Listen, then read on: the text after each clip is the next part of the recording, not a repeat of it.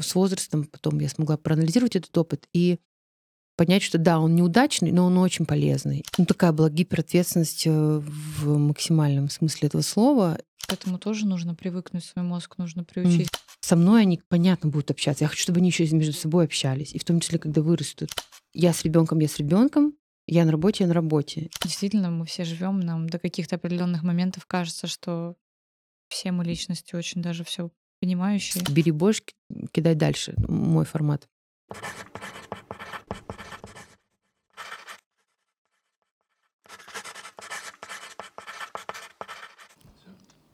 Всем привет, и это второй выпуск подкаста «На простом». Сегодня у нас в гостях невероятная Анна Прахт, соосновательница бренда Ани Прахт, Допамайн, Ош, Бента и также молодого проекта It Is. А еще она чудесная мама двойняшек Генри и Эммы. Поехали. Аня, привет. Лера, привет. Я очень рада тебя видеть. Я тебя, правда, благодарю за то, что ты уделила это время нам. Я С удовольствием. Просто удивлена, как все быстро получилось, но большим уважением. В общем, для меня на самом деле совершенно какая-то магическая женщина. Не побоюсь этого слова. Громко. Я просто, когда вступление говорю, я обычно рассказываю, может быть, какую-то часть знакомства, если она была, безусловно. И я вспомнила, как я пришла к тебе на собеседование, когда мы еще работали в ресторанной сфере, и на самом деле вот э, и в тот день уже я прямо влюбилась в тебя, честно. Это взаимно. Искренне. У тебя какая-то невероятная вот эта вот энергия, женская, человеческая, я даже не знаю, как правильно выразиться, но она очень мощная, она очень ровная. И я с большим удовольствием тогда с тобой работала, с большим удовольствием следила за всеми вашими проектами после. И до сих пор, по сей день, несмотря на то, что ты не супер социально активная, ну, в, в соцсетях, да, как к чему мы привыкли сейчас, а, я все равно слежу и вчитываюсь, что важно отметить Круто, во все текста твои. Вот. Это очень взаимно. Я до сих пор помню нашу команду вот э, того проекта. И очень ей горжусь. Мне кажется, тогда прям классно сложились э, и люди, и компетенции. Было очень по-человечески приятно работать. И мы тогда выдавали очень классные результаты профессиональные. Полностью поддерживаю. Да. Хорошо, и классный период. Это была моя первая работа. А, я работала администратором в ресторане, в котором да. Анна была Анна Аня была управляющей, и это, наверное, вот просто я хочу, чтобы в наемной работе это осталось лучшим воспоминанием реально у меня, потому что ты была первая, и это было лучшее, просто лучшее Да, хороший коллектив был. Управленческом. Здорово, что столько времени прошло, да, и вот э, до сих пор такие теплые отношения. Да. Тоже показатель. Это тоже показатель. Я вообще считаю, что это показатель вашей какой-то семьи mm-hmm. с Владом, ваших прекрасных сейчас уже детей. Их тогда не было. Да. Эмма и Генри, правильно? Да, Эмма и Генри, двойняшки у нас. Это тоже. Шесть лет уже им. Двойняшки. Я вообще считаю, что такая, как бы, такое чудо могло выпасть только человеку, который э, может с этим справиться. И мы об да. этом тоже сейчас поговорим отдельно. Хорошо. Цель нашей беседы, да, я в целом сюда в гости приглашаю мам, которые а, сочетают какие-то рабочие процессы и материнство, но ты, а, мне интересно даже больше с точки зрения вот человеческой, вот этой вот энергии, женственности, какой-то стабильности, какой-то такой гармоничной, гармоничного наполнения, нежели вот а, ваши потрясающие проекты. Мне кажется, про них просто очень много и так уже сказано. Угу. Мы обязательно тоже их затронем, потому что я считаю, что одно без другого не бывает. Потому что даже вот эта вот компания, которая была у нас в наших отношениях в ресторанной сфере, она на самом деле сложилась только благодаря тому, какие люди стояли у, так сказать, штурвала. Поэтому угу. расскажи Давай просто начнем с того, угу. какой у тебя был вообще профессиональный путь немножко, угу, чтобы потом мы это связали с твоей личной сейчас. Хорошо, жизнью. давай. Эм, мне очень отзывается эта тема, вот, которую ты подсвечиваешь. Э, с удовольствием тоже ее обсудим. Если говорить про начало, у меня было много всякой разной работы на время, во время учебы в институте, но это был такой менее осознанный выбор скорее мне просто важно было это как-то сочетать с, э, с учебой, угу. и там что-то где-то я делала, начиная от раздачи листовок на улице, а, заканчивая работой в автосалоне. Но когда я уже поняла, что все, как бы я получила диплом, и мне хотелось выбрать какую-то сферу осознанно, я выбрала рестораны, потому что я видела а, людей, которые работают в этой сфере, и это всегда были люди очень эм, современные, они были в курсе вообще всех трендов, если мы говорим про хороший ресторан. Мгм. А, Они были очень живые, очень такие эм, ну, красивые, эм, нас- насмотренные. С ними всегда был очень интересный какой-то диалог. И Я подумала, вообще, вот мне, наверное, туда. И я пошла работать официантом. Это была первая такая моя работа в ресторанной сфере. а, В группе «Пробка», в ресторанной группе Мгм. «Пробка». Там была, наверное, на тот момент э, самая приятная аудитория именно э, гостевая, что Мгм. тоже важно, э, с кем ты работаешь. И очень классная профессиональная команда, где было много такого, как бы в ресторанной сфере год за три идет на самом деле, и там такой был очень плотный, и Опыт. насыщенный опыт, да, Мгм. и а, управленческий, такой прямо ну, как армия, что ли, потому Мгм. что там все очень быстро, очень все харизматичные ребята, официанты, которыми трудно э, руководить. Э, Там минимум какой-то бюрократии и вот такой максимально живой, наглядный м, опыт управления можно получить. В целом я не ошиблась, у меня хорошо получалось, и эта сфера такая очень живая была для меня, динамичная.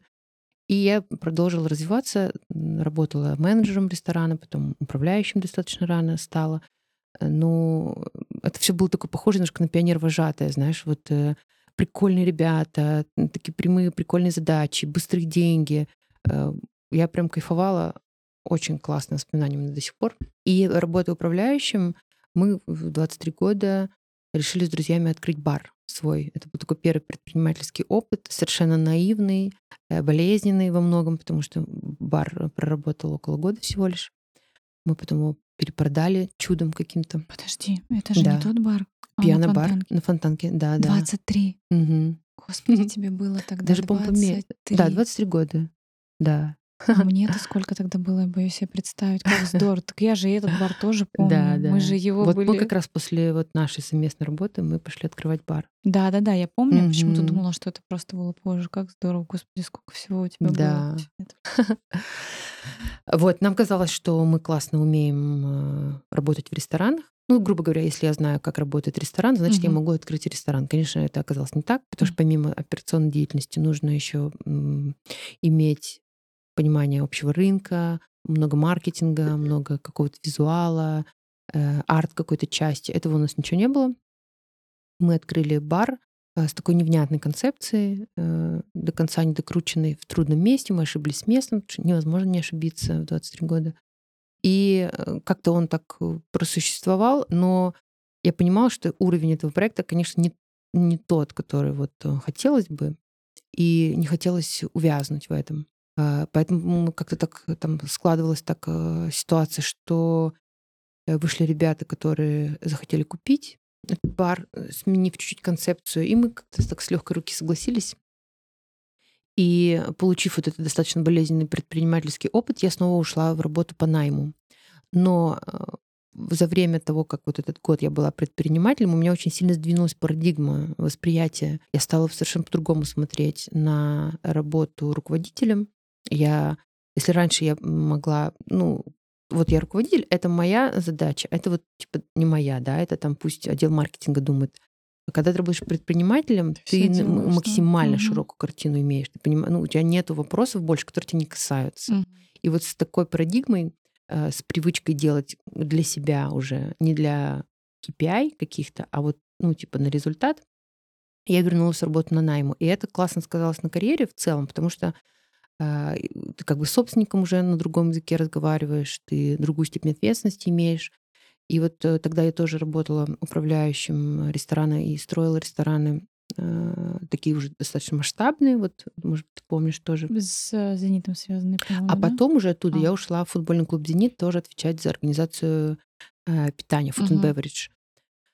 На тогда текущем Петровском стадионе, и потом на стадионе «Зенит-арена». Мы там организовывали питание всех секторов, то есть массовое питание, э, массового сектора, и ложи, и бизнес-клубы, и команды, и вот это все. И это мне казалось тогда вообще просто предел как бы мечтаний карьеры, э, особенно находясь в Петербурге. У нас мало каких-то Мгм. крупных компаний, где ты можешь такую э, карьеру сделать. И мне казалось, что вот, я как бы Мгм. все. Вот я теперь здесь, и я знаю, что там очень много людей работают десятилетиями в клубе. Я думаю, ну вот, я как бы и нашла свое призвание. Но нет, через год я поняла, что это вообще не моя история, ну, вот такая крупная корпоративная, угу. что очень медленные, долгие процессы, очень много бюрократии, очень много вещей делается для Делать, чтобы сделать. Да, вот для как бы процесса, нежели для результата. Угу. И, ну, скорость. Для меня была очень важна скорость и отсутствие каких-то видимых результатов. То есть это такая очень длинная, большая, неповоротливая машина. Угу. я поняла, что я страдаю физически. Я первый раз в жизни было такое, что я смотрела на часы, когда закончится рабочий день. И в тот, тот же момент я поняла, что так вообще-то невозможно. Я попыталась сменить клуб э, футбольный. Я уехала тогда в Москву по контракту в Локомотив, футбольный клуб Локомотив, примерно с такими же задачами. Но там мне еще из интересного добавился матчдей, то есть организация самого э, ивента, вот э, церемония открытия, uh-huh, вот это uh-huh. все. Мне казалось, это как-то будет по Живее. диме, динамичнее, угу. да. Оно так и случилось на самом деле. Там была гораздо более живая команда, а, более такие задачи. Тогда еще очень классная была команда, классный президент был в клубе. Все было прямо эгегей. Вот, угу. Типа бери больше, кидай дальше. Мой формат. Но а, мне было трудно в Москве. Тяжело. Влад остался здесь, мой муж, а мы тогда уже были в браке, пять лет, по-моему. А, он переезжать не собирался. И это была такая идея, что мы сможем жить на два города. Мы угу. попробовали, год примерно угу. мы жили. Я в Сапсанах проводила просто треть своей жизни. И это было трудно. У меня... Я как бы жила в Москве, но я не переехала в Москву, знаешь. То есть у меня все друзья здесь, муж здесь, вещи здесь. Душа вот такой, здесь. Да, оно угу. как бы пять дней в неделю я там. И это очень изматывающий был такой опыт. И я не ассимилировалась в Москве. И потом э, случился декрет. Угу.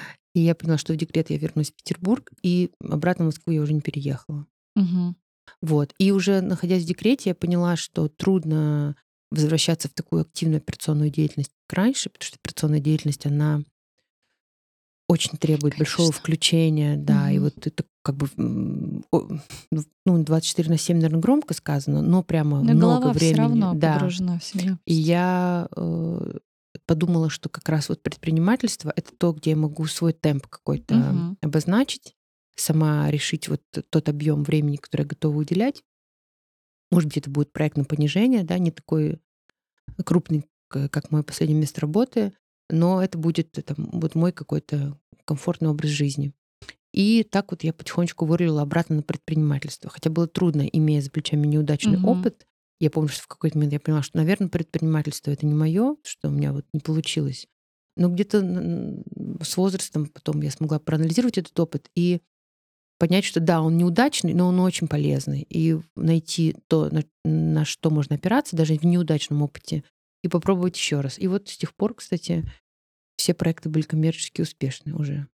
Так что опыт на самом деле был хороший. Конечно. Хоть и неудачный в моменте текущем. Такая, по-моему, всех, кто достигал чего-то да. действительно значимого, насколько я понимаю. В анамнезе да, мощные там, факапы. Там да. мощные факапы, и у нас не принято было долгое время про это разговаривать, а сейчас как-то... Да, очень стыдно всегда.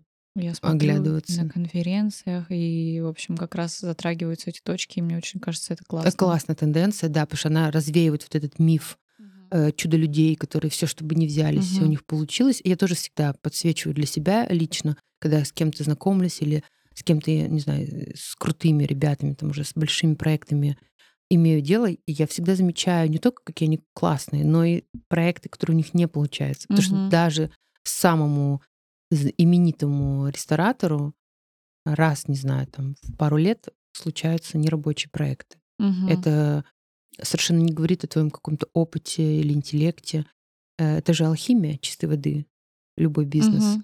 Ты можешь иметь сколько угодно формул, но никто не знает до конца, угу. сработает она или нет.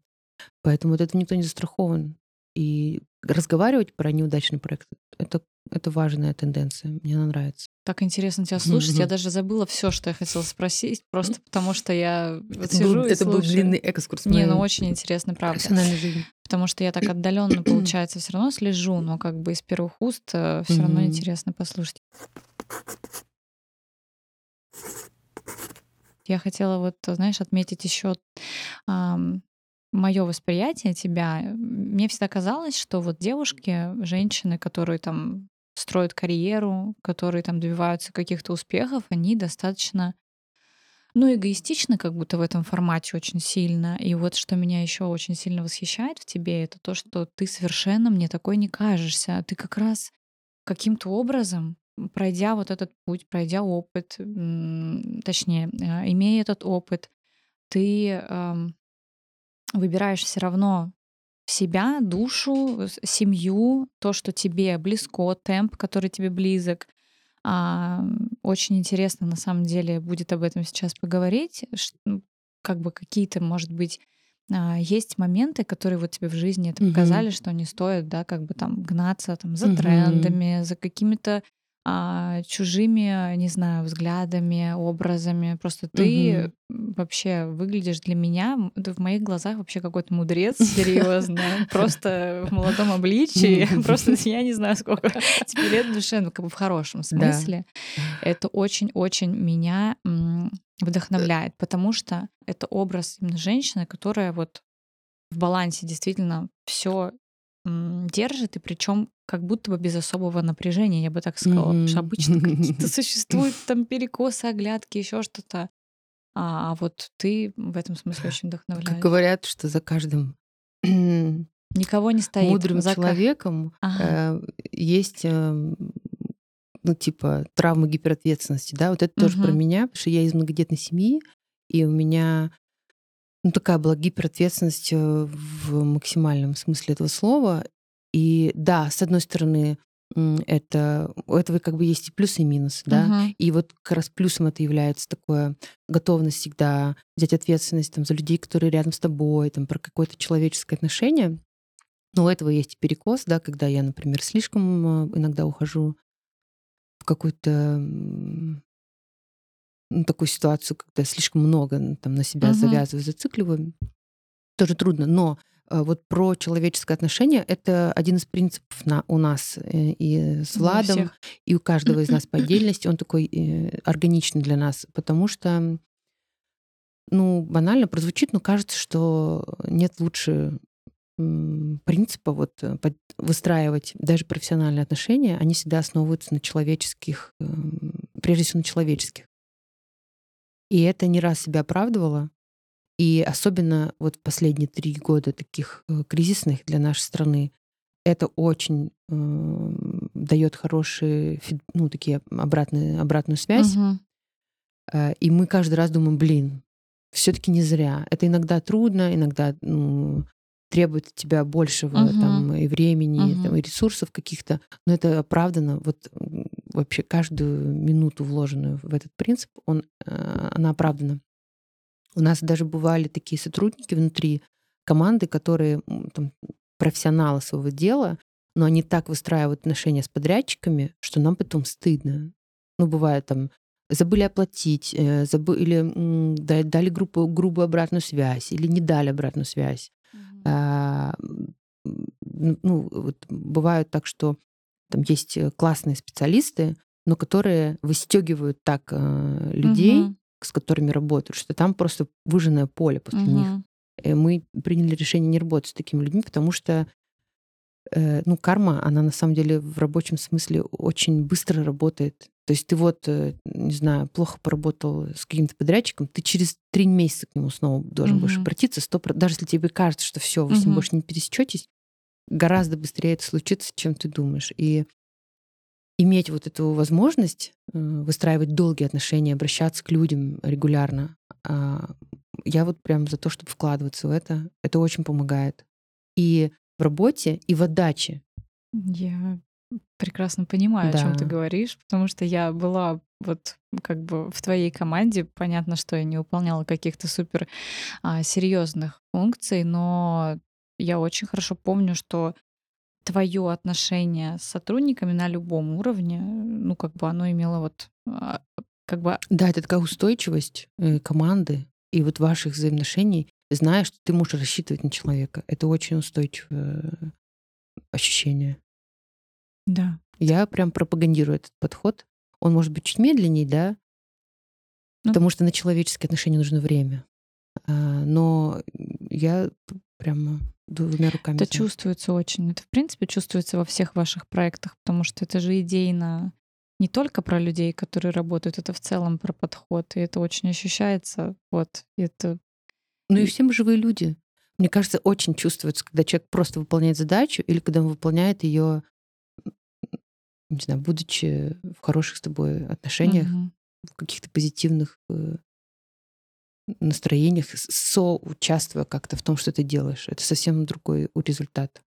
Да, и у, у тебя еще и у вас в целом такой подход, как я понимаю и как я почувствовала, он еще вообще не про какой-то там кнут. То есть это вот с помощью, это делается таким образом очень гармонично и натурально, что человек сам хочет в этой среде вот так как бы себя вести и чувствовать. То есть это, знаешь, а, я сейчас скажу такую mm-hmm. фразу, но это правда. То есть для меня это как подойти к какой-то э, скульптуре, безумно статной и красивой, и рядом с ней ты не хочешь стоять, сгорбившись, mm, потому что тебе хочется какая. выпрямиться. Они же для этого как бы... И стоят, да? И стоят, они для этого сделаны. Круто, я об этом не задумывалась. И на самом деле ваша вот эта вот, э, ну, это энергия или грамотная какая-то, не знаю, мне кажется, mm-hmm. просто это не совсем про какую-то конкретную стратегию, это mm-hmm. вот именно про импульсы, которые там из человека исходят. Mm-hmm. Это именно вот как ну, схоже с тем, что я только что сказала про скульптуру, вот правда. Поэтому Блин, вы это делаете просто искусно. Аналогию классная, я заберу Хочется с собой. стать лучше. И поэтому я а, все время слежу за твоими... Я мало вообще кого читаю, особенно если это, знаешь, не формат какого-то там блога, в который ты можешь зайти, ты знаешь, что вот там сейчас по понедельникам там выложат что-нибудь. У тебя же не так, у тебя Нет. очень эпизодически. К сожалению, все хаотично, да. Да, просто ты делаешь другие вещи, это немаловажно, мне кажется, тем, кому интересно, они всегда найдут время зайти, посмотреть, и, ну, ты все время пишешь какие-то мысли, которые, знаешь, западают. Мне, по крайней мере, мне кажется, у меня в жизни есть вот там мама, папа, и Аня, кого я читаю, и иногда эти мысли просто врезаются.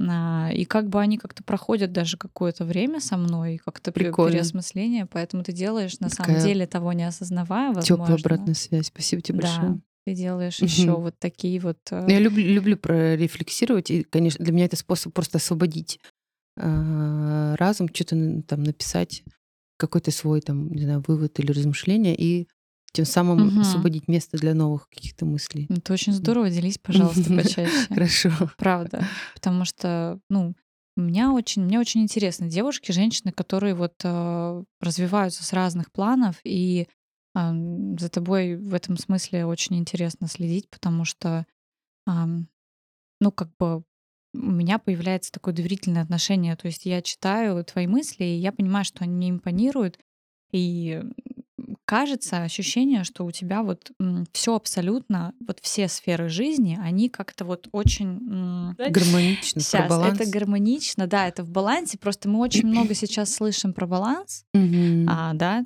ну как бы как это все настроить, как сделать, там, вести привычки, как там, не знаю, начать пить воду по утрам, стоять на голове. Но у тебя это как будто все настолько, ну, натурально происходит, и вот э, Расскажи, может быть, ты сможешь поделиться какие-то свои внутренние ощущения, что тебе позволяет вот, э, ну, держать этот баланс по жизни, потому что у тебя прекрасный муж. Я знаю Влада, ну то есть вообще у Влада прекрасная семья. Скорее всего, у тебя тоже прекрасная семья, я ее просто тоже не знаю. Точнее, я ее просто не знаю. А, дети, Эмма, Генри, просто двойняшки. У тебя проекты, которые действительно вот я не знаю. Это, это тон of voice, как говорится, но, знаешь, это не тон of voice, это что-то другое. Это вот какая-то энергетическая составляющая проекта, которая очень чувствуется. Еще ты, я так понимаю, имеешь э, опыт каких-то практик. Ты ездила куда-то, uh-huh, по-моему, на Випассану недавно, да? Да, да, да. Просто как, раз... как интересно все.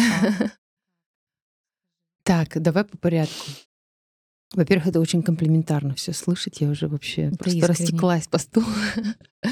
Э, так, сейчас соберусь и попробую ответить. Про баланс. Ну, во-первых, не все, конечно, мне удается и успевается, что хочется. Но есть какие-то сферы, которыми я не готова жертвовать.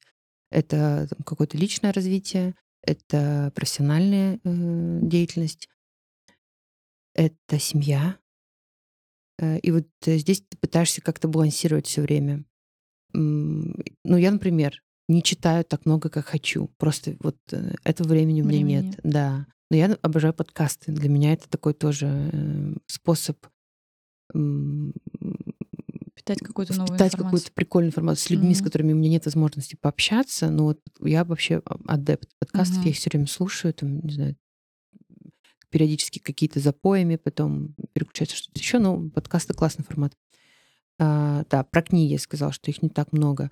А, там про обучение. Давно, по-моему, я ничего серьезного такому не обучалась. Все равно какие-то сферы выпадают, но это нормально. Что мне лично помогает, если говорить про баланс, это длинные циклы. То есть невозможно представить какой-то свой день один а, сбалансированный полностью, потому что там всего 24 часа. Ты за эти 24 часа не можешь заниматься спортом, провести время с мужем, провести время с детьми, качественно поработать, подумать про свое какое-то личное духовное развитие. Невозможно. Но в рамках одного месяца, например, это более осуществимо. Мгм. И тогда я примерно стараюсь понимать, что да, эта неделя у меня там типа рабочая, потому что мне нужно там проект, не знаю, э, толкнуть, там Мгм. что-то сделать важное.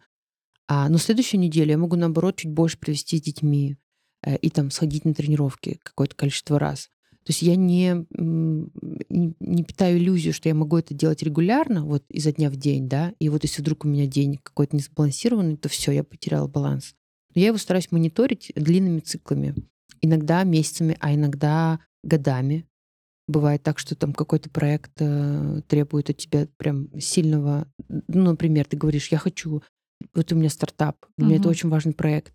Я большую часть времени сейчас вынуждена давать ему.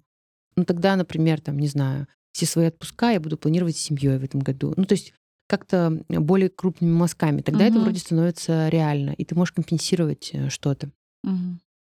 А, Это первое про баланс. Второе, все равно, как бы это ни звучало эгоистично, все равно ты должен быть у себя на первом месте. Тогда у тебя остается ресурс на то, чтобы этот баланс поддерживать. И здесь, э, конечно же, спорт важен, при том, что м, а, сила добывается силой, да. Если я прямо чувствую, это такая парадоксальная обратная связь, что чем больше мне нужно времени там подключиться в работе, чем активнее у меня текущий месяц или, или будущий, тем больше я планирую тренировок. Мгм. Хотя, казалось бы, вообще-то Да, наоборот. Но э, физически, когда ты находишься в хорошем ресурсе, балансе, ты можешь что-то внешнее менеджерить. Вот. Это тоже, наверное, из, лайфха- из лайфхаков. Потом, если говорить про материнство, вот эти, как бы, в, чем основная трудность, я тоже с ней боролась. Когда, ну, чувство вины, да, это чувство вины это второе имя каждой э, женщины. Мгм. А вот как бы как с ним-то быть? Потому что ты вроде бы хочешь, и, и ты там можешь, а что делать с детьми? И я вот такой для себя ответ нашла, а, что вот в тот момент, когда мне нужно было переключаться на работу, а, мне было трудно оставить детей. Я не могла, например, в садик их долго отдать. Или оставить их там с ситером на какое-то время. Я начинала анализировать, почему это происходит. А Часто наш опыт детства или Конечно. материнство нашей мамы, оно а, отражается на нас. И я помню там свое трудное, не- непростое детство, э, и мне было, мне было плохо, там мама у меня ну, тоже очень много работала, оставляла нас там на неделе, на целой неделе мы оставались без мамы.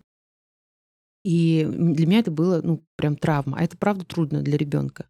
Но и у меня вот этот отпечатал э, ну, такой отпечаток, что Мгм. оставлять ребенка очень плохо для ребенка. Но я потом рациональную свою какую-то часть включаю и понимаю, что ну, меня-то оставляли условно на неделю там в, в гораздо худших условиях, Мгм. а тут я оставляю ребенка на три часа. Не Мгм. нужно это смешивать. И как бы пытаться разделить тот опыт материнства, который есть перед глазами, это может быть опыт материнства подруги или опыт материнства там, собственной мамы или сестры, неважно. Э, У тебя он может быть совершенно другой.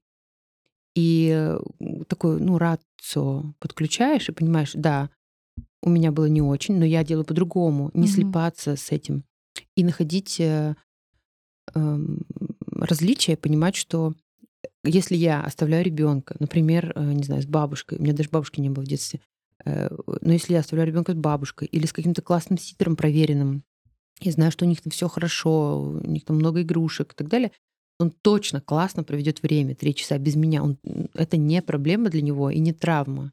И собственную травму сюда не надо Мгм. ну, подвязывать. И тогда вот с этим мне стало чуть полегче. Я поняла, что у моих детей все в порядке. Даже если я ухожу там на 3, не знаю, 5-6 часов из дома, у них все хорошо. И там в садик тоже. Там мой садик, в который я ходила, и тот садик, который здесь Конечно. сейчас, это вообще и небо, и земля. И Мгм. моим детям нравится ходить в садик. И, ну, супер. Тогда пусть они спокойно ходят, и я не буду из этого переживать. А потом вот эта история с эм, нарушением, нарушенной такой привязанностью, когда а, ты отдаешь ребенка в садик и переживаешь о том, как он там в садике ничего не может делать, только о ребенке думаешь, но при этом, когда он дома, а, ты мучаешься думаешь о от того, что он дома, другом. почему он не, не Мгм. уйдет в садик, вообще, как, он, типа, он меня раздражает и так далее. Я тоже это часто наблюдаю а, среди там, какого-то близкого круга своего друзей. Э, Вот здесь я тоже как бы разобралась и подумала, что я с ребенком, я с ребенком, я на работе, я на работе. И это время как бы я реально могу не вспомнить про детей. Ну, я себя за это не корю, потому что я знаю, что я организовала, обеспечила все таким образом, что вот 6 часов, когда я на работе, я могу вообще об этом не переживать и, там, и не вспоминать. Мгм. И тогда я эффективно работаю. И наоборот, если я провожу время с детьми, я максимально провожу с ними время, и это балансирует и компенсирует то время, когда меня нет. Какой-то уровень концентрации Вот. просто Да, уровень тебя. концентрации. Это, кстати, вот випассана, между прочим, об Випассана. этом. Да, то есть когда Конечно. практики концентрации, это тоже про это. А ты делаешь что-то, я извиняюсь, я вклинюсь в наш с тобой вопрос. А делаешь что-то каждый день в этом отношении? Или ты тоже предпочитаешь больше вот такого рода практики, которые длинного цикла? Вообще есть э, классное приложение для медитации. Я его использую и каждый день там перед сном или утром я стараюсь. Это пять минут всего лишь. Это несложно на самом деле найти время. Иногда там, пока ты греешь машину, на самом деле, ты можешь просто про- поконцентрироваться. Это правда классная Мгм. способность мозга, она очень помогает. Но вот какие-то серьезные такие, ну, там, не знаю, 30 минут медитации в день я не могу себе позволить. Но вот э, я делаю а, В этом году я тоже еду на Випассану. Это классный опыт, такой вообще очищающий для мозга. Когда молчишь, это так важно иногда для Конечно. родителей просто иметь возможность помолчать. Конечно. Э, И э, терапия. Я всегда нахожусь в терапии поддерживающей. То есть были годы а, там совсем юности, когда я была очень активна в терапии несколько лет подряд, э, там еженедельный. Потом я была обходилась без терапии долгое время, потому что ты выходишь на уровень такой самоподдержки существенный. Но вот с началом всех этих кризисных ситуаций э, я раз в месяц нахожусь в групповой терапии. Тоже это такая поддержка, опора и время, которое ты только себе посвящаешь. э, И такой очень живительная такая среда. Это тоже очень помогает. Мгм. Это как раз про то, э, как баланс начинается отсюда. Конечно, внутренняя личная. Да, когда ты находишь опора. для себя какие-то опоры важные, ты потом можешь уже организовать какой-то баланс в своей жизни. Да, я относительно недавно, м, год, наверное, в терапии. Мгм. Ну, у меня раз в неделю пока Мгм. что. Пока что у меня еще нет т- того, с- с- той самой опоры, которая рождается после длительной терапии. Но тем материнство это менее. очень э, суще- такой м, прям большой фактор, который э, триггерит так нормально человека. То есть я, Конечно. я жила, думала, что я в целом вообще проработанный Мгм. человек, потом у тебя рождаются, рождаются дети, и на тебя такое количество твоих э, Конечно, вылезает. страхов, э, сомнений, вообще всех вот э, проблемных мест, которые есть, Мгм. они все снова Вылезают. подсвечиваются, вылезают наружу, потому что ты как будто бы заново к себя, ну, ты приобретаешь очень существенную идентичность, так скажем, родителя, и вылезает огромное количество нерешенных вопросов. И для меня, помню, тоже это был таким серьезным триггером и тоже поводом вернуться в терапию на какое-то время. Потом ты уже понимаешь, ага, все, я типа освоился в этой роли, я себя чувствую уже комфортно, Я доверяю себе не только как человек человеку, но я, я как мать в себе не сомневаюсь. Мгм. И дальше ты тоже выходишь уже на какую-то спокойную, э, стабильную так, внутреннее Мгм. ощущение. Мгм.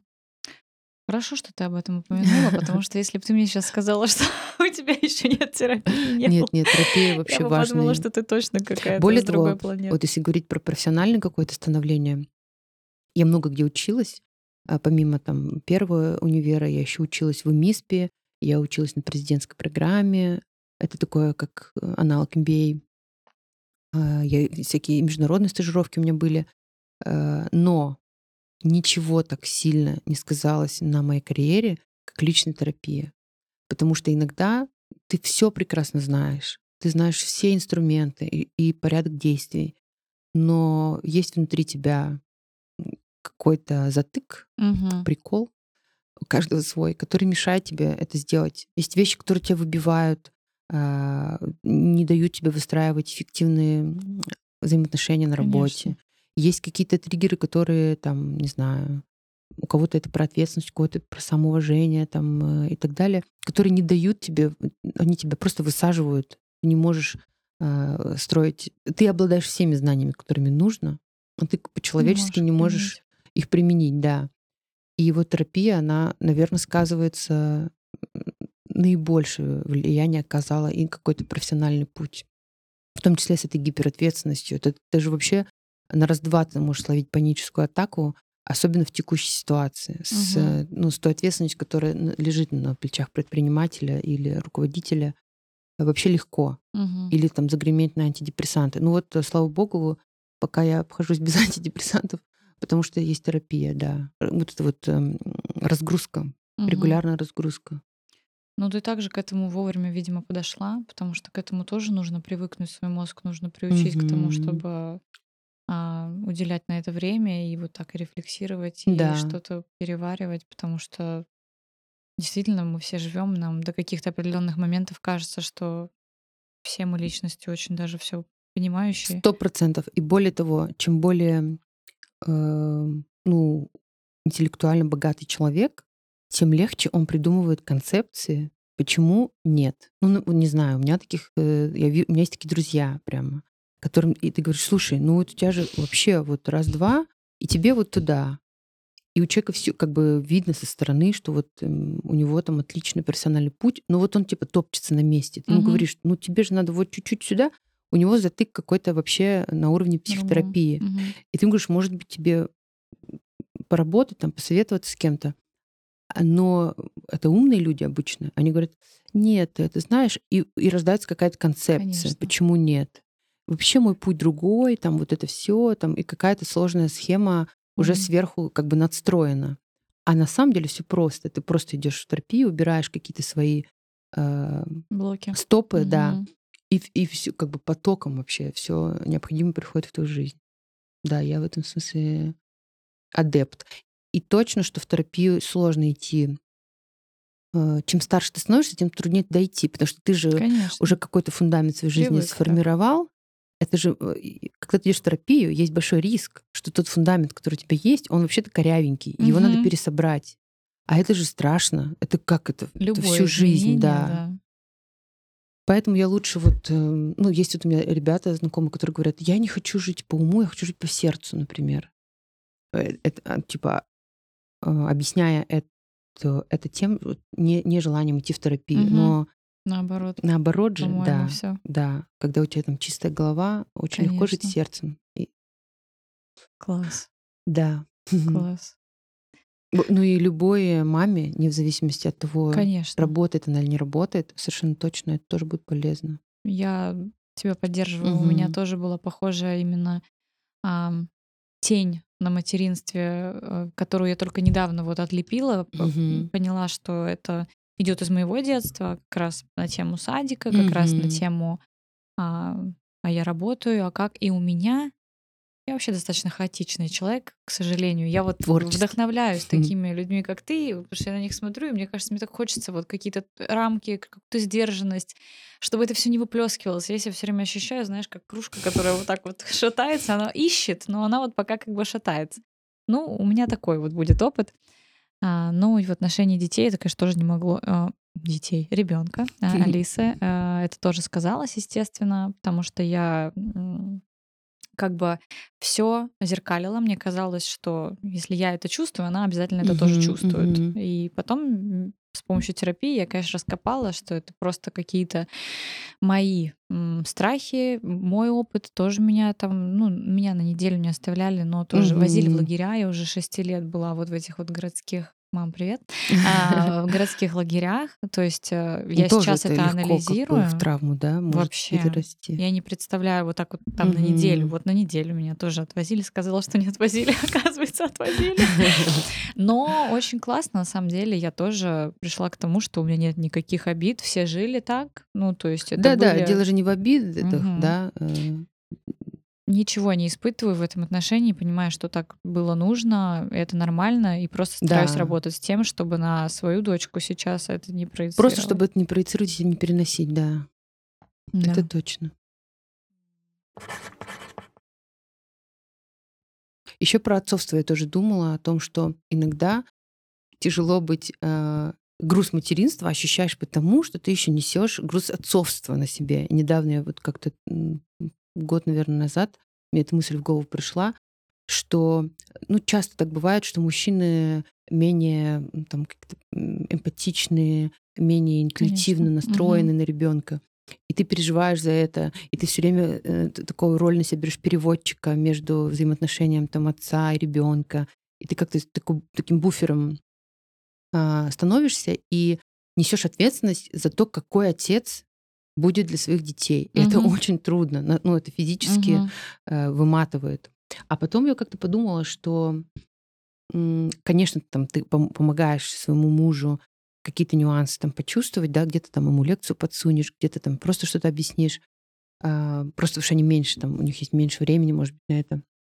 Но глобально я такое приняла для себя решение, что его опыт отцовства — это его Это опыт его опыт. отцовства. Мой материнский опыт — это мой материнский опыт. И у нас могут быть разные отношения с детьми. И у него могут быть свои принципы. И даже, может быть, не знаю, вот у них там что-то сложится не так классно, как бы мне хотелось. Мгм. Это его жизнь, его вообще там трансформация. И, может быть, ему зачем-то это нужно. Я не несу за это ответственности. Пусть как хотят, так и общаются. Могут вообще не общаться, ради бога. И- Но главное перестать быть вот этим звеном для того, чтобы в дальнейшем Часто такое бывает, что мама переводит всем за всех. Мгм. Вот я еще в многодетной семье росла, у меня еще были братья и сестры, и мы общались через маму. Ну, типа, мам, скажи ей вот это Мгм. все. Или там мы, мы деремся, мама приходит, начинает наводить справедливость. А, чем это чревато? И также с отцом, да, мама как бы все время переводчик э, между э, детьми и отцом. А потом мы вырастаем, а мы умеем, умеем общаться только с мамой, потому что она была нашим входящим Мгм. окном.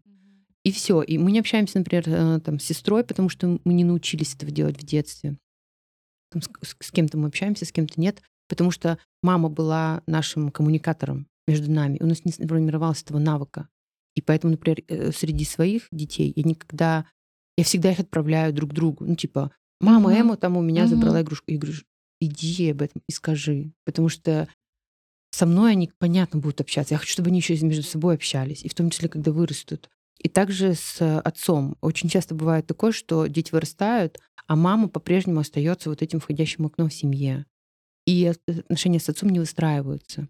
И это, во-первых, ну, как бы вот такую перспективу имеет не очень приятную, а во-вторых, это такой груз на плечах мамы. Это такое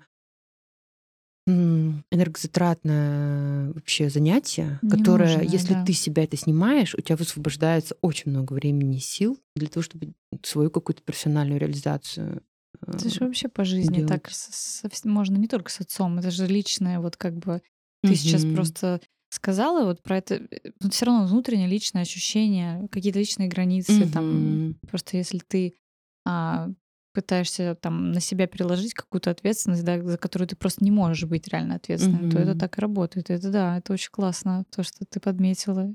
И так как мы медленно, наверное, подошли как раз э, к семейным, мне очень интересно, а, расскажи вкратце, как это работает. Ты работаешь, получается, с Мгм. мужем, с Владом. Мгм. Это семейный бизнес. Мало того, что он у вас имеет такую потрясающую историю, Но просто это интересно с точки зрения вот как раз опять же таки вот этих вот человеческих коммуникаций, там как а, это же, но это опять же таки я понимаю, что у вас все достаточно выстроено, наверное, в этом отношении, что там дома не разговаривать или как? Мне Нет, очень не интересно. работает. Я знаю такую историю. У меня одна подруга говорила, что вот они работают с мужем, э, не подруга знакомая, э, они работают с мужем, и вот они типа садятся в машину, они одев... снимают кольца, типа, обручальные и едут на Вау. работу. И, и на работе они, типа, не муж с женой. Мне, честно говоря, это ну, какие-то ролевые игры напоминает, потому что это невозможно. Я живой человек, я не могу как-то разделиться. Э, это трудно. Трудно, но этого есть как хорошие качества, так и, э, ну, типа, как плюс, так и минусы. Из плюсов э, это самый твой доверенный человек. Ты понимаешь, что ты можешь рассчитывать там и полагаться на сто процентов. А, вы там такую поддержку мощнейшую друг друга оказываете, и дома вы понимаете все переживания друг про друга, там рабочие, и такой непрерывный контакт. Но минусы какие? Что вы очень легко перекатиться в суперфункциональные отношения. Когда э, мы классно работаем вместе, мы друг друга хорошо дополняем там по каким-то качествам, функционалу, и, и мы все время что-то делаем угу. вместе. И э, можно легко в этом залипнуть, потеряв вот эту какую-то романтическую составляющую, угу. человеческую, когда вам не надо ничего вместе, угу. вам можно просто побыть вместе, не решать никакие вопросы. Э, это трудно, мы стараемся это контролировать. Ну, просто вот на, слушай, что-то вот давай-ка, не знаю, возьмем выходные, куда-нибудь съездим. И это важно. А, но все равно трудно. Ну, мне кажется, и не работать с мужем трудно конечно, тоже. Я как бы у каждого свое трудно, да. Иногда бывает, что там, не знаю, у кого-то трудности на работе, а ты физически не можешь понять, как бы, почему человеку трудно и как его поддержать. Он, ну, угу. Мы можем, например, потому что мы знаем всю подноготную. Но мы не работаем в связке, во-первых.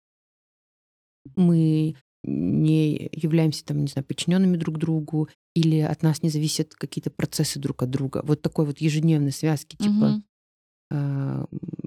процесс, процессной, мы не находимся. Угу это гораздо легче. Иногда мы не видимся в офисе вообще неделю. Вот в течение рабочей недели мы в офисе не пересекаемся. Потому что там у меня своя группа задач. Влад э, SEO, он э, занимается непосредственным управлением. Я не лезу вот в, в какое-то э, руководство, так угу. скажем. И что касается вот нашего основного проекта Арни Прахт. Но я, например, курирую все внешние наши проекты. Все, что касается ресторанной сферы, понятно, потому что это моя компетенция. И хоть мы с Владом вместе в каждом проекте, но он вообще в операционку там не лезет, он больше как инвестор, угу. какой-то стратег может угу. что-то посоветовать. В общем, как-то мы разделяем угу. вот эти зоны ответственности э, и не являемся непосредственно руководителями там, или подчиненными друг другу. И это облегчает. Конечно. То есть мы находимся, на мой взгляд, вообще там идеально у нас э, получилась картинка, потому что мы находимся в одной профессиональной сфере, у нас совпадают там профессиональные интересы, нам интересно вместе ездить в какие-то, не знаю, выставки, угу. города, там смотреть или что-то такое. Много общих интересов, но в то же время есть э, какие-то разные наши части, которые не соприкасаются так уж э, ежедневно. Да, вот. это вообще, это просто. Я считаю, что потом про вас снимут фильм обязательно. Правда, очень интересно. А по поводу малышей, как вот вообще вы проводите вместе в основном время или у вас есть, э, не знаю, то время, когда только Влад? Ну как это вот у вас устроено? Ну важно, чтобы в семье у всех было время свое, там и совместное, и личное. И я знаю, что э, там у Влада там у него более классическая рабочая неделя, с понедельника по пятницу, но он работает с понедельника по пятницу, ему тоже нужен выходной его, без детей, без жены. Там, у него, не знаю, суббота, например, э, это время, когда у нас у каждого выходной друг от друга. А угу. воскресенье это выходной там угу. наш, наш общий. Э, но просто примерно график. Понятно, угу. что это не всегда так. Бывают какие-то дни рождения, там что-то смещается, сбивается. Но в субботу Влад занимается своими там странными иногда делами, но это его право. И он может, не знаю, в компьютерный клуб ходить ну и играть. И я это никогда не пойму, но вообще никак не буду ему мешать Класс. в этом деле. Или там, не знаю, пятничный покер. То ради бога, вот э, это его время. И также есть там мое время, когда мне нужно что-то поделать самой, и никто не будет задавать мне вопросов и требовать обоснований. Э, также отпуск, например. Мы раз в год ездим в отпуск вместе, а раз в год каждый из нас ездит отдельно. Потому что Влад, он, вот это тоже там разные наши части, Мгм. он любит э, походы, Мгм. горы, и вот это э, аскетичное совершенно вот условие жизни для меня, типа, даже если мне заплатят, я не пойду туда. Мне, не знаю, мне кажется, нет ничего прекраснее взять, поехать на какую-то классную выставку, посмотреть, не знаю, какой-то новый город с точки зрения... Я могу просто ездить в Турцию и слоняться по производствам, и для меня это будет самый лучший отдых. А, там Влад нет. И вот мы выделяем, он меня прикрывает, отпускает на, от- на отпуск на неделю. Одну я его прикрываю, он там ходит в какие-то экспедиции там, и так далее. Ну, есть и местный, совместный какой-то Класс. отпуск, когда мы э, э, проводим время вместе. В общем, как-то крутимся. Это очень классно. А вот э, я понимаю, что это не совсем по логической цепочке идет в нужном направлении, но я хотела спросить, а вот когда вообще появились дети, Мгм. когда появилась Эмма и Генри, ам, многое что в ваших взаимоотношениях поменялось? и- Конечно, конечно. Ну, даже просто по схеме. Раньше вы были вдвоем в отношениях, а теперь вы вчетвером. И это никак нельзя игнорировать. Нельзя оставить ваши отношения как были, потому что ну, есть еще участники этих взаимоотношений теперь. И это такая тоже, ну, как бы, ну, каждый испытывает новые роли на себе. Каждый испытывает новую степень ответственности. Э, С собой надо разобраться. Потом научить как-то коммуницировать. Э, Там у Влада свой опыт эм, отцовства, вообще семейный опыт Мгм. свой. У меня свой. Мы каждый приносим свои вот эти вот тени, да, Мгм. родительские. Они встречаются в нашей семье. Заново. Это нужно понять, типа, э, а как бы, что из этого вообще функционально для нас, и что из этого подходит нашей семье. И тоже э, Влад ходит в терапию, и по этому вопросу в том числе, потому что нужно просто отрефлексировать какие-то вещи и отделить как бы свое от э, эм, Конечно, наследственного, конечно. чтобы понять, что, что нужно. Но в целом вроде бы у нас так все органично более-менее получается. Понятно, что я со стороны, но со стороны очень органично. Да, и Влад очень включенный на самом деле человек в семейный быт. Но у меня никогда не было задачи. э, Есть эм, героические совершенно девушки, которые забирают на себя полностью быт. Мгм. И в этом классно, когда в семье это ценно и и ценится, и мужчиной там как бы понимается вся роль э, женская в этой Мгм. истории, но э, я понимала, что я это не потяну. Во-первых, мне это а неинтересно, б я в этом э, страдаю, вот если совсем в быте оставаться. И почему, собственно, я должна это брать на себя? Это такие же твои дети, это такая же твоя квартира, как и моя. И Влад, э, надо отдать ему должное, он очень ну, равнозначно включен. У него есть какие-то бытовые реально задачи обычные. Он э, много что делает по дому, вот даже банально, так- Мгм. таких вещей. И есть какие-то вещи, которые я прошу его взять с детьми.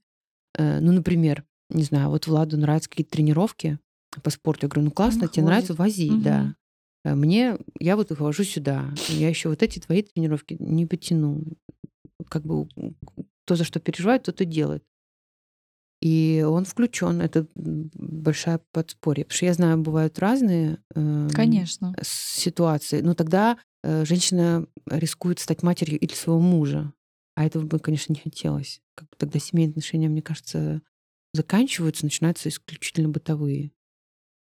Хочется сохранить э, за собой Сколько времени понадобилось, чтобы вот э, прийти после рождения да, детей вот Мгм. к такому а, какой-то, не знаю, какому-то вот, Графику. да, понятному существованию, комфортному для вас, для детей, для всех. Просто я с вашим ритмом жизни просто вообще себе это не очень могу представить. Это все еще так гармонично звучит, поэтому просто интересно, сколько примерно вот заняло Слушай, ну вот поскольку они родились вдвоем, наверное, если был бы один ребенок, он бы легче встроился в процесс. Наверно. Да. Я не знаю, мне не с чем сравнить пока. Э, Поскольку их было двое, конечно, пришлось как бы сконцентрироваться и, наверное, я бы назвала год. Вот, э, год, когда я активно э, старала, была включена Мгм. именно в, в детский такой, в жизнь детей. Ну, мне помогали очень менеджерские какие-то навыки. И, э, да, интересно. и режим, как бы, и организация иногда каких-то бытовых вопросов. Я помню, когда где-то полгода, наверное, было, и мы перешли э, на искусственное скармливание уже, на смесь. И появилось в доме огромное количество бутылочек. И я понимала, что мне после каждого кормления нужно эти бутылочки простерилизовать, вот это все. Я думаю, господи, как это занимает времени. Я просто села э, и посчитала оборот бутылочек ежедневно. И закупила их в нужном количестве, чтобы не делать это каждый раз. Просто посчитала, сколько раз мы, ну, типа, вот мы едим, какой цикл стерилизации, и просто запаслась этими бутылочками, подумала, господи, это так просто решается. Все, я их не мыла. Я их мыла один раз в день. Это реально экономило мне время. И вот какими-то такими Менеджерские подходами, да, качества. мне помогало, конечно. Да, а потом э, потихоньку э, как-то уже появился режим, а, появилось какое-то спокойствие, уверенность в своих силах как, э, как в роли матери. Мгм. И был, дети плюс подросли, появилась возможность какая-то делегировать э, чуть-чуть какие-то задачи, там, не знаю, прогулки с детьми или какое-то времяпрепровождение. Плюс родители Влада нам очень помогали. Мгм. И э, я поняла, что вот как бы надо, что если я не, не включусь, то я буду глубоко несчастным человеком, таким Да. деспотом и домашним тираном, если я не буду реализовывать какой-то и свой потенциал тоже. Да, легко, легко. Очень Я легко тебя в это понимаю, удариться. то, о чем ты говоришь, и это очень важно. То, что ты сейчас сказала, это очень важно понять, принять Мгм. и, ну, делать что-то в том направлении, чтобы и тебе в том числе было Сто процентов. как бы хорошо, потому что это отражается на всех, кто в Да. доме. И Несчастная мама, горе в семье. да, я на самом деле еще бы с тобой бы, не знаю, тут точно, как я говорила, часа три бы посидела, Да, но, взаимно. к Так сожалению, ограничено время. Но я хотела последнее. А вот, может быть, ты что-то скажешь такое напутствующее тем, Мгм. кто хочет стать Мгм. мамами, или тем, кто уже вот является, Мгм. не знаю, мамой в декрете.